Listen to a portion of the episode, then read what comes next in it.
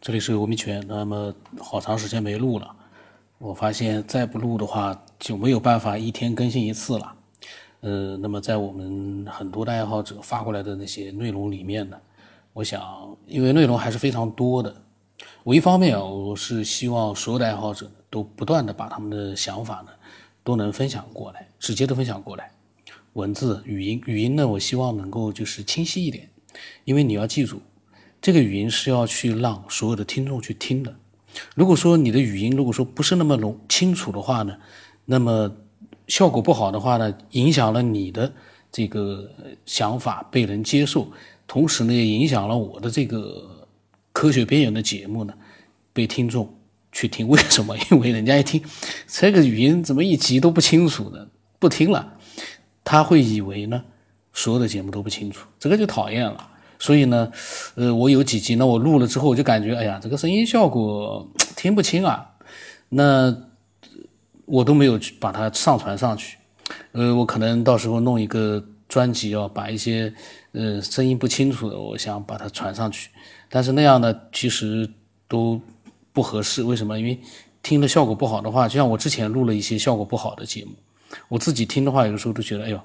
听不大清楚，那就不是很好。所以希望啊。如果声音不清楚的话呢，就文字，文字呢散乱一点没关系，因为我录的时候呢，我会把它稍微的去连起来的，都会把它连起来的。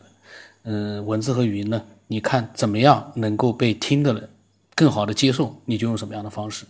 如果语音不行的话，我可能就不是很好。那么我们这个。企业的那个群里面啊，科学边缘的群里面，嗯老晋的和彩云会呢，其实他们聊了很多各种各样的内容。那我在想，我们可以再听一听，接着上一期的内容呢，我们再听一听，他们又分享了一些什么样的内容？很多我们一集一集的来了解嘛。然后呢，雨林呢也分享了他新的一些，呃，可能新的一些经历的。跟即视感有关的这样的一些经历，我还没有听呢，我也会陆续把它都录出来的。还有很多的爱好者，那那我们听听老靳和彩云会都说了一些什么样的内容。举个例子说啊，这人体的配置跟这电脑似的，配置太低了啊，把这个灵魂都耽误了啊，把这芯片都糟践了，就这么个事儿。啊，老晋。从这个哈，我又延伸到又又起了一个这个天马行空的想法，因为之前看过一个报道，就是看过一个科学这个栏目的一个东西啊，他说那个科学家呢在地球的周围发现 一种暗物质，这种暗物质的话就相就是呃形似于暗物质，但是它跟暗物质的这个特性还不太一样，它是呈那个长毛状的那种。就跟那种毛一样，然后就是在那个地球周围，就跟那个给地球外外边披的这个一圈这个刺儿一样。嗯，所以呢，然后经过他们的研究，中间我也忘了，反正他们得出两种结论：一一种就是这个毛啊，这个就是暗物质的毛是为了保护地球，呃，然后还有一种说法就是这种毛呢是隔绝地球与这个高层次维度的啊灵性交流的一个东西，就是。反正也就这么这么个结论，而且都是科学家得出来的结论啊。至于他们怎么得出来，我也忘了。然后我就在想，如果第二种可能的话，就抛弃了，就是咱们全部把这个佛呀、道呀全部抛弃了，就是说咱们不知道这个真相的话，我天马行空一下，你说，既然咱们这个 这个所有的感官感官其实都是你。本来就是一层层的挖掘的，就是你这些功能啊，包括所谓一些特异功能，别人其实都是有的，而且非常强大。就是宇宙的本源，它这种非常厉害啊，就在各个方面。但是呢，就是咱们这个人的肉体，包括你这个地球这个长毛啊，这个都是有的高级生命为了就是怕你害怕你去成为呃去成为就是比他们更厉害啊，或者是你达到那种境界，然后。给你上的枷锁，啊，说白了就是你这肉体就是你的一个灵魂的一个监狱，呃，然后这地球呢是整个人类的一个监狱，啊，这个肯定是有点极端啊，我就这样，我就我我就是这样天马行空一下，这咱们要是硬硬去想的话，硬要去追究的话，其实这样的说法也没有不太对的。呃，也可以从一个贬义变为褒义。啊、怎么说呢？呃，那我们我们去修行的话，那你这个好几好几生啊，这个呃每生每世的这个执着这些习性，这不就是禁锢你灵魂的一个监狱、一个枷锁嘛，对吧？我们要做的也就是无非就是把这些东西自行解开它，解开解开这些疙瘩，然后释放一点一点的把你的这个灵魂的本性释放出来了，是吧？还有一个问题，我早就想跟您请教了，呃呃，那个前段时间也是看一个科学栏目啊，我这我这人比较喜欢看一些这些东西，啊、就是他这个呃那个脸书，脸书它旗下的一个公司还是反正就是美国那边挺牛逼的一个公司吧，它研究的研究的一个人工智能啊，它这个发明的这个人工智能呢，给他设定了，就是有两个这样人工智能机器人，给他设定了一个对话，然后它这道程序呢，就是设定就是说两个人你去沟通买一个东西，就是比如说我这我这我这块鸡肉啊是二十块钱这么一块儿，然后你两个就是设定好了，你两个怎么去说，怎么去回答。一个是充当这个卖家，一个是充当买家。但是呢，这个人工智能出出就是非常非常出乎人意料的，就是说，它居然出现了和人类就是不在这个人类科学家设的这个逻辑里边儿，它逃出了这个逻辑，反而更像人一样。他他想要买这个二十块钱这块鸡肉呢，但是这个机器人呢会说我我讨厌这个，我不喜欢它，啊，我不喜欢这块鸡肉，就跟咱们人类啊去搞搞价一样啊，你越说不喜欢，然后越讨厌，其实你就是想搞价，你就是觉得这价钱不合适。猪者贵就是买猪人嘛，对吧？然后最后呢，就是这俩人工智能呢，经过这一系列的对话以后呢，那那个卖家他跳出这个逻辑，他一直说这猪肉不好，你这就是反正就是说我这没说价钱，就说不好，我不喜欢。最后两个，但是两个人工智能最后还是达成了协定，一个非常好的一个协议，最终要买这块这这这这块鸡肉。就再包括这个六月中旬吧，应该是这柯洁就是围棋高手，咱们中国顶级的，跟那个阿阿帕 Go 啊下围棋的时候，那那下围棋，你说他设计的程序，他也没有，他也跳出了人类给他设定的一个逻辑程序，呃，包括那个先先出棋的时候，他出棋不按照这个套路来，啊，包括这个戏虐这个柯洁，就是。你这步棋肯定要死，但是我还想戏虐以后，所以他故意让自己走错棋，还想再跟他玩一会儿。哎，你说这些，那你说他按道理，他这人工智能完全是由这个人设计的程序所让它驱动的，但是他他怎么会会会这样进化呢？那这种进化的话，它跟意识有关系吗？如果它这种进化，这种机械的进化。人工智能进化，它跟这个意识没有关系的话，那它是怎么有这种这种这种跟人类极其相似的这种智慧的？那如果它这样进化的这个这个理论可以说通的话，就是确确实实它是跟意识没有关系的话，那那那如果拿到我们身上来说，我们是不是也也有可能是人工智能啊？当然，我还是更相信啊，它这个它这。所谓表现出来的这些进化呀，啊，不按套路出牌啊，呃，更人性的，就是更超出人类的想象啊，呃，我觉我还是更愿意相信它这个东西的话，符合这个，呃，这个意识学。说它这个会不会，它就是在一定的机缘巧合下，人类把这个人工智能发展出来，呃，然后但是会有一些这个宇宙的一些意识。因为科学家的一些这个意念，呃，就因为科学家的这个念想太深了，他想要造出一个这样的人工智能来，然后所以会影响到啊一些这个能量，它去转换成灵魂，然后进入到这个人工智能机器里边，利用人工智能的这个躯壳去做一些事情，啊，也就是投胎吧，投胎到这个人工智能身上，是特别费解的，因为现在好多科学家也特别费解。你看这个谷歌发明这个 AlphaGo，呃，这个超乎人类想象以后，这个就不敢去让它继续下了，然后就拔断电源，啊，再包括我刚才说那脸书那个人工智能，他们就是现在你看这个世界，就这一段时间，就这个人工智能包括量子，呈现出一大批的令人不可想象的一些东西。当然，这个应该也是一个大的趋势，一个定数啊。那么，那个彩云会呢，他呃又发了几段文字过来。那么他的文字呢，呃，他说呢，他说这个监狱的说法啊是天马行空，但是确实呢有一种呃很莫名的一种禁锢感。虽然说我们可以在地球上生活、结婚、享受、作乐等等，但只能说它是一个更人性化的监狱。呃，他说可以说呢，没达到佛的境界啊，都是灵魂的监狱。这个监狱不是别人强制的，而是我们自己做的。然后他说，还有就是好多东西不想不求的时候呢，往往赶着过来；但是越是想刻意去求，往往得不到。他说和您之前说的境界神通是一样的，这样不是和心想事成有矛盾了吗？他说当然了，是不是这样？你放下了，不追求了，境界也就高一些。尤其是这些功名利禄，更喜欢往能量高的地方去凑。然后他说，刚才又补充一点，他说这个外界干涉的说法呢，呃，他说给你知道这么一个肉体，让我们穿上，就是要让你以为看就是要用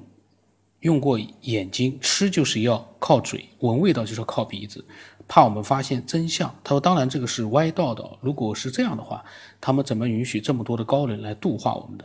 这个彩云会呢，适合用语言，因为他这个文字呢，呃，就是。比较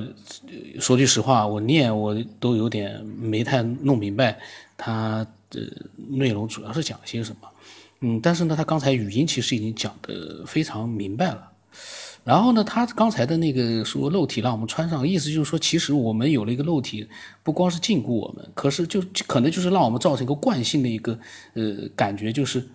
我们干什么都是要靠这个肉体的器官。实际上他说可以不用，我在想他是不是这个意思。那么老金呢，呃，就发表了他的这个想法，老金也发表了不少想法。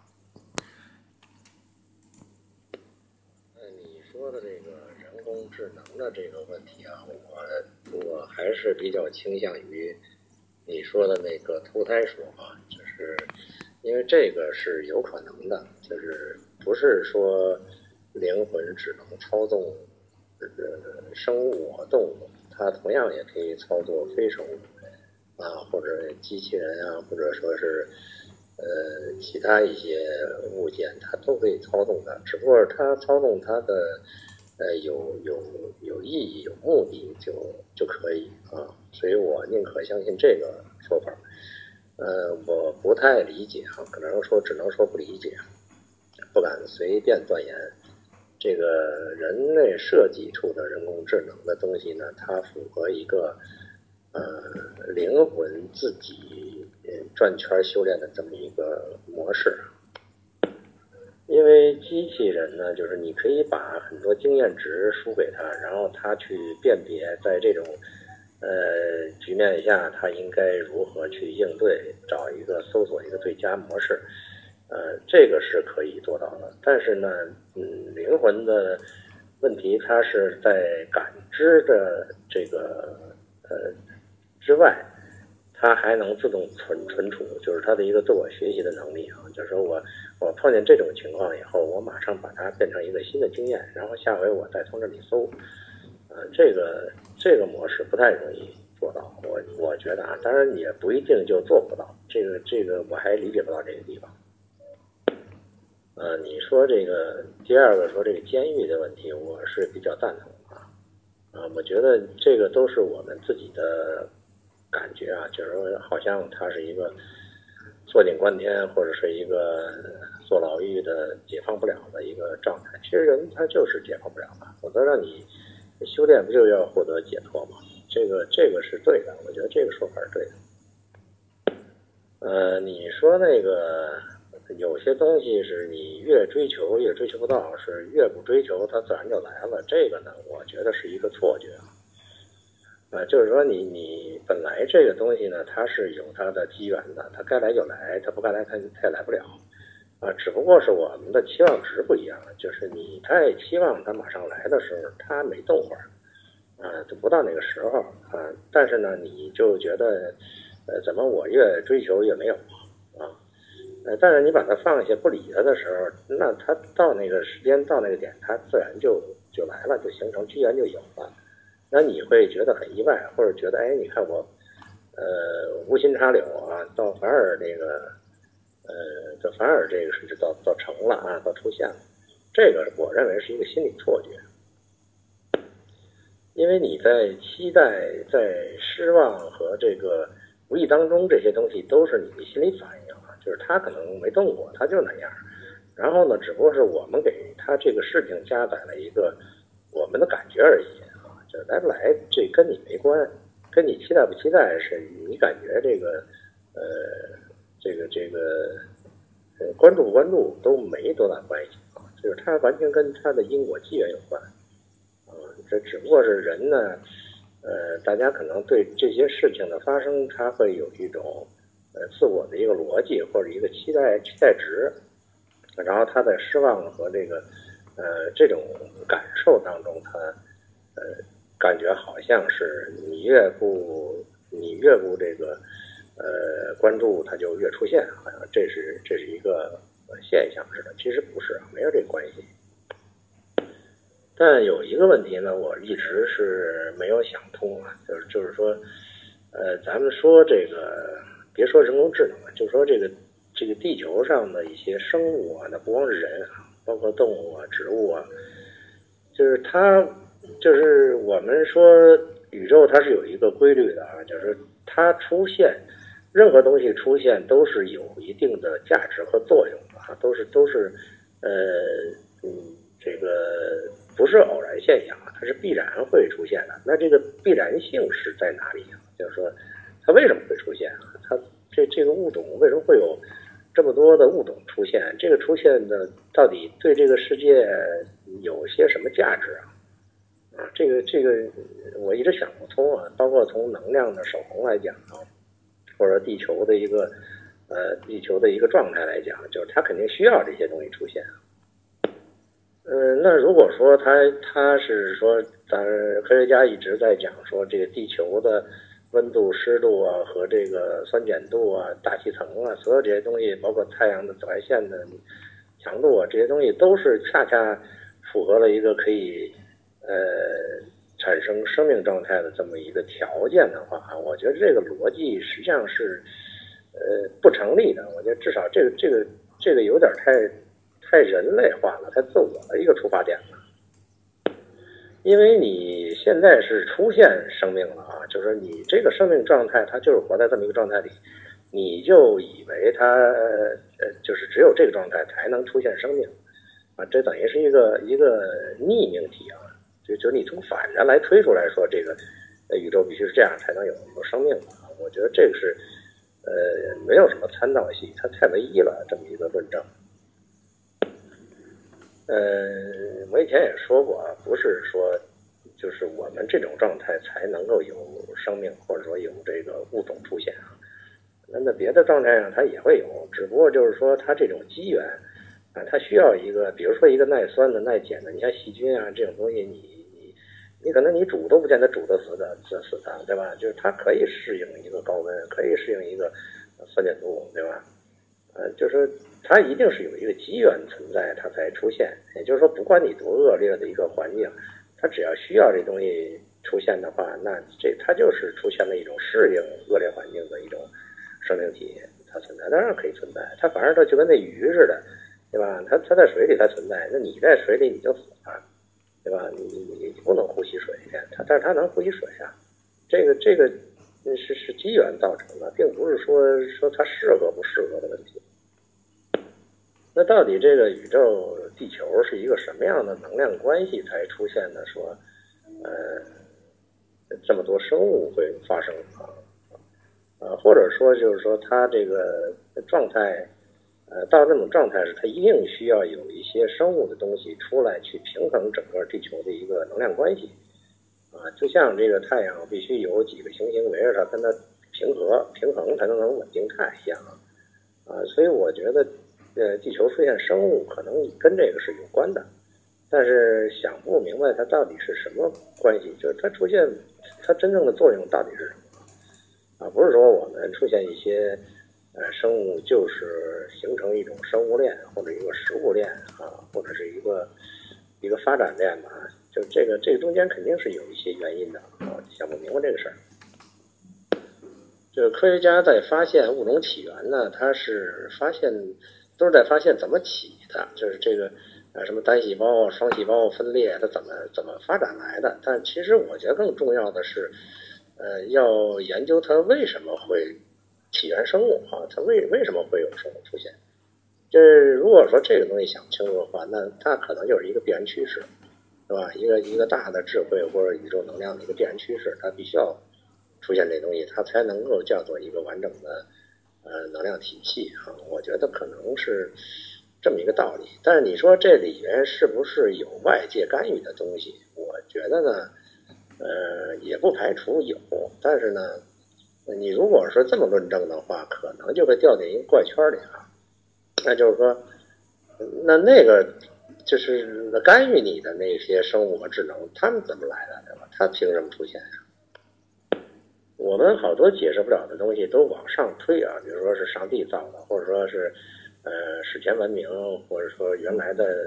呃，高级文明遗留下来的，就这你那那那些文明哪来的，对吧？这上帝他妈是谁啊？这你就就掉进那么一个圈里了。所以我觉得还是就是从根本上讲，宇宙它出现了一些，呃，智能意识的东西，这个跟宇宙到底有什么关系？啊，我们如果是理解的就是一个物理化的宇宙的话，那确实可能没关系，啊，可能理解不了啊。但是宇宙是这样吗？嗯，那也可能就从从我们说大爆炸只是说的它一个呃三维的一面，对吧？就是说在宇宙三维层面上的一个东西，一个能量关系。那可能还有很多的这个呃能量关系我们没有被揭示出来，就是它可能一开始就是一个活的，整个宇宙可能就是一生物，那这有可能啊。否则你怎么会产生生物出来呢？因为你任何出现的东西都是有它的母体，对吧？有它的这个呃，这个就像我们能想到的问题，一定潜意识里有，对吧？你你才能幻化出来。宇宙也一样，你你宇宙里头都是无机物的东西出现，呃，它它怎么能会幻化出有机物或者说一些生物东西出出现，有生命的东西出现呢？怎么会出有意意识活动出现呢？那这本身过程，你说它是，你说它是一种机械化的东西呢，还是说它是一种，呃，真正的智能啊？这这个我其实觉得，你说宇宙有没有智能啊？如果宇宙是一个智能，你认为它是活的，其他都是死的，那这本身就，就就就不是宇宙的一种精神概念啊。因为宇宙，我认为你只要宇宙里头有活东西，那一定是宇宙本身它就是活的，否则不可能出现活东西。也就是说，在宇宙产生和运作的过程当中，它本身就具备一个，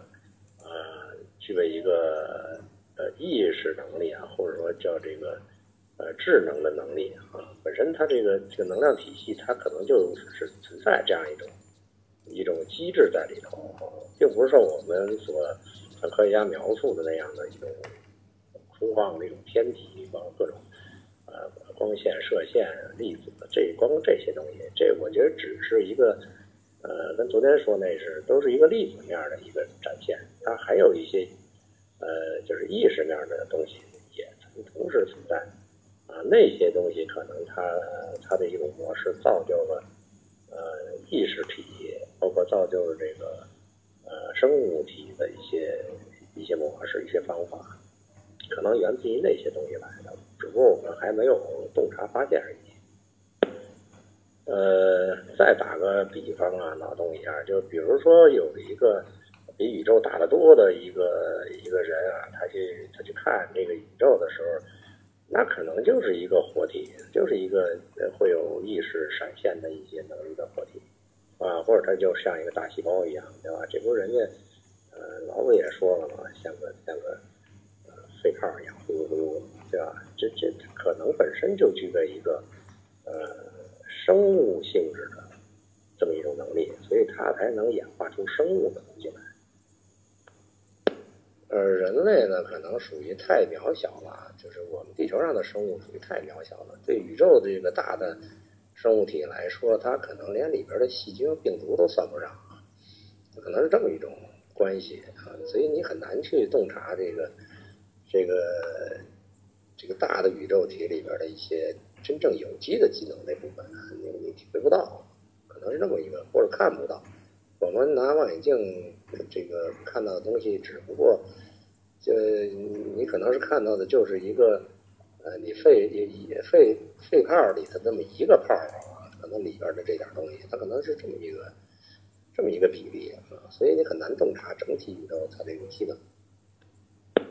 反正像那天我说的这个无机物你好理解啊，那有机物你就。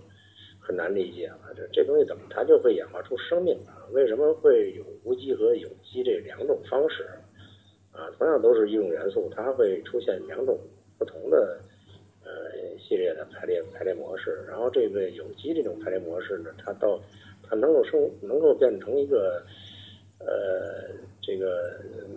能说会动的一些东西出来。这个我包包括适应这个自然，我觉得这个这很奇特啊。呃，但是一定是咱们论理来说，就是现实出现的东西，它一定是宇宙有这个能力实力出现啊。那如果说完全无中生有，咱说有机就是从无机来的，这有点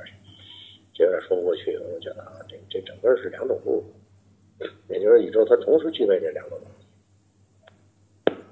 呃，换句话说，就是肉体有肉体的发展模式啊，这个灵魂也有灵魂的发展模式。也就是说，可能是这个宇宙当中本身它就跟物种起源一样，它会起源一些灵魂啊，这就是所谓灵魂，就是一些智能体吧。啊，这种智能的模式，它可能就本身凭空来的，它不是从肉体上来的啊，它可能就也是一种起源，这是两种不同的起源方式啊，有了智能体的起源，然后再有这个。星球上的一些物种的登业起源，这两个是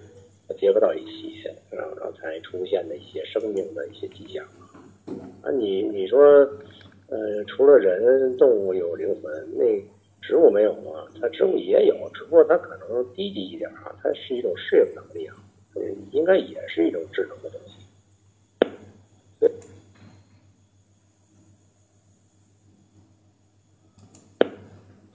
所以我们探讨一些未知呢，我觉得避免一个避免一个想法，就是动不动就呃推脱给外星人，或者推脱给这个呃高智能这些东西。那那你那你还探讨它干嘛呀？反正都是因为有别人的操纵，呃，你就没找到这个源头上啊，宇宙的源头为什么是这样的？就它肯定是宇宙造就的，在这宇宙当中啊，你你你再推给别人，那别人。怎么来的？对不对？你不还得问这问题没什么意义了，就。我觉得他这个呀，还是没。那么老金呢？今天这一期呢，他是思索了很多宇呃宇宙的起源啊之类的一些问题。那么他呢没有答案，我觉得呢，嗯，没有答案呢是对的。他的很多想法其实，呃，我们可能很多人都去想，但是呢，嗯，都没有答案。因为你没有办法在目前我们现阶段的我们整个的一个人类这样的一个智慧啊，可能一下子暂时都想不出那个让所有人认同的，又让你自己能认同的答案，完美的答案没有。就像现在科学家说，哦，因为什么样的一个原因，那么出现了一个什么样的动物，因为什么样的一个原因，人类发展出了这个目前的状态，其实这都是一个，我觉得都是一个方向性的错误。就像我之前的节目里面一直在讲，没有这些原因。所有的一切，呃，都是在一个不知道未来的情况之下，它自然而然的出现，或者是一个呃高等的智慧让它出现，而不是说因为什么样的原因翅膀没了，因为什么样的原因毛没了，因为什么样的原因尾巴没了，哪有这个主动？就这个就是一个主动进化，你想怎么样就怎么样，这个不可能的事情呀，呃，所以呢。但这个很复杂，就像老静说的，他都想不明白。那我们可能考虑的并没有他们他那么多，那我们可能更加没有答案。但是呢，我们可以提供一些零碎的、碎片型的一些呃参考的信息，可以给他。让他呢去完善他现在所进行的一些思索，那个倒是很好的。那今天呢讲了很多了，我我呃我的微信号码啊是 b r o s 八不浪八，微信的名字呢是九天以后，欢迎所有感兴趣的人呢都发表他们自己的想法，呃添加了我之后呢你就自由的去发表，你不是在跟我在聊天，你是在分享给所有的听众去听，所以你的呃留言的时候呢你要记住你的对象是所有的听众。嗯，那么不要抱着一个跟我聊天的心态呢来来做一个呃分享，那样子的话呢就比较难一点。那么呃我的微信号码已经讲过了，大家反正自己看吧。呃，没有什么想法，对这个节目不熟悉，只听了一期两期的话呢，我建议啊，你听个几十期再来分享吧。你都不知道其他人讲了一些什么样的内容，你来分享的话呢，说句实话，可能就那么今天就到这里吧。